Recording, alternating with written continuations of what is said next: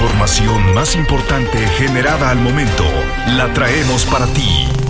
Radioincro.com Es martes 7 de febrero de 2023 y aquí te presento la información. Actualidad informativa. Radioincro.com Este martes inicia un nuevo semestre en la Universidad Autónoma de Querétaro, en donde más de 1.300 jóvenes son de nuevo ingreso y forman parte de 10 de las 13 facultades que tiene la institución. Teresa García Gasca, rectora de la Universidad Autónoma de Querétaro, recordó que las clases del nuevo periodo se retrasaron por los ajustes al calendario luego del paro estudiantil en octubre del año pasado. Más o menos ingresa en este periodo entre la quinta y la cuarta parte de, del total. Eh, el resto ingresa en el periodo de verano más la prepa, ¿no? La prepa siempre inicia nada más, ingresa nada más en verano. Entonces, bueno, con muchísimo gusto, porque además se ha incrementado el número de facultades que se han sumado al ingreso en, en enero. Agregó que las personas aceptadas de nuevo ingreso son 58.3% mujeres y 41.7% hombres.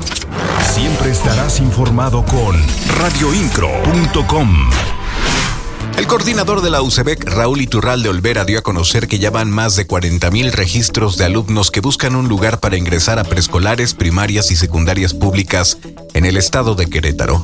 Esto como parte del periodo febrero-mes de las preinscripciones, el cual arrancó el pasado primero de febrero. Considero que se tiene un buen avance en este proceso para preparar el ciclo escolar 2023-2024. Las noticias de Querétaro están en radioincro.com. El vocal ejecutivo de la Comisión Estatal de Aguas, Luis Alberto Vega Ricoy, dio a conocer que ya se tiene un buen avance en la entrega de los recibos de agua con bonificación de 500 pesos. Indicó que son cerca de 100.000 familias las que se verán beneficiadas luego de haber sufrido afectaciones por la falta de este servicio a finales de diciembre. En total se verán beneficiados con los 500 pesos 98.500 hogares con toma domiciliaria lo que se traduce en casi 400.000 personas y para lo cual se destina una inversión de 50 millones de pesos por parte de gobierno del estado.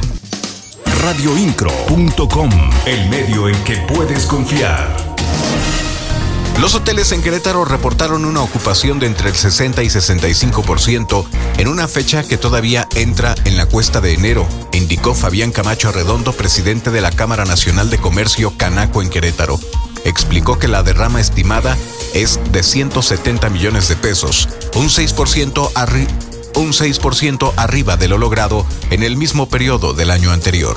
Motivados particularmente por eh, el sector del turismo, con una ocupación hotelera, particularmente en hoteles de la zona metropolitana, algunos de ellos eh, hoteles también de la zona del semidesierto, en la zona de viñedos, con una ocupación entre el 60 y el 65% radioincro.com.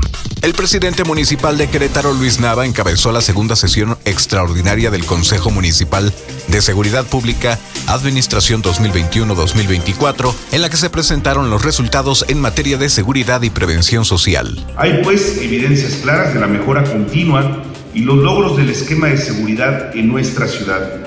Hay, en otras palabras, pruebas de que hemos y seguimos haciendo la diferencia en Querétaro por un Querétaro en el que las familias se sientan más tranquilas.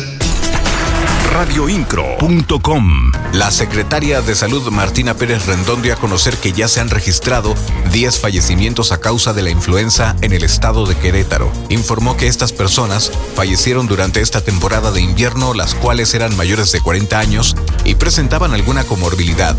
Además, señaló que Querétaro ya suma más de mil casos de esta enfermedad al momento.